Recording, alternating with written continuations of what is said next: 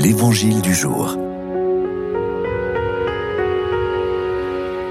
De l'Évangile de Jésus-Christ selon Saint Matthieu. En ce temps-là, Jésus disait à ses disciples, Ne pensez pas que je sois venu abolir la loi ou les prophètes. Je ne suis pas venu abolir, mais accomplir. Amen, je vous le dis. Avant que le ciel et la terre disparaissent, pas un seul iota, pas un seul trait ne disparaîtra de la loi jusqu'à ce que tout se réalise.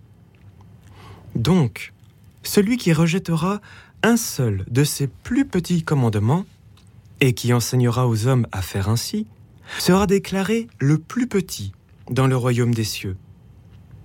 Mais celui qui les observera et les enseignera, celui-là sera déclaré grand dans le royaume des cieux. Nous avons l'habitude d'entendre qu'il y a une opposition entre d'un côté l'Ancien Testament et de l'autre le Nouveau.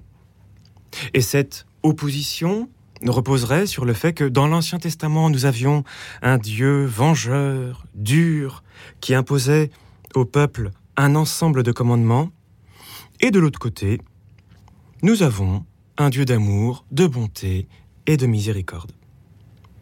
Eh bien, Jésus vient précisément nous avertir qu'il y a un piège. En effet, il est très clair. Je ne suis pas venu abolir, mais accomplir.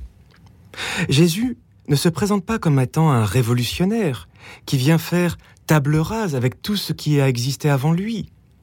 Mais en fait, il vient réaliser, accomplir ce qui était déjà en germe dans la première alliance. Et cela vient nous éclairer sur l'histoire sainte en général, mais aussi sur notre propre histoire. En effet, nous ne sommes pas appelés à vivre une rupture radicale avec ce que nous étions.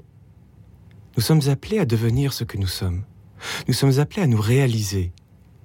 Évidemment, cela nous conduira à rompre avec telle ou telle mauvaise habitude. Mais le cœur de notre foi chrétienne, c'est de devenir ce que nous sommes réellement, c'est-à-dire des enfants de Dieu.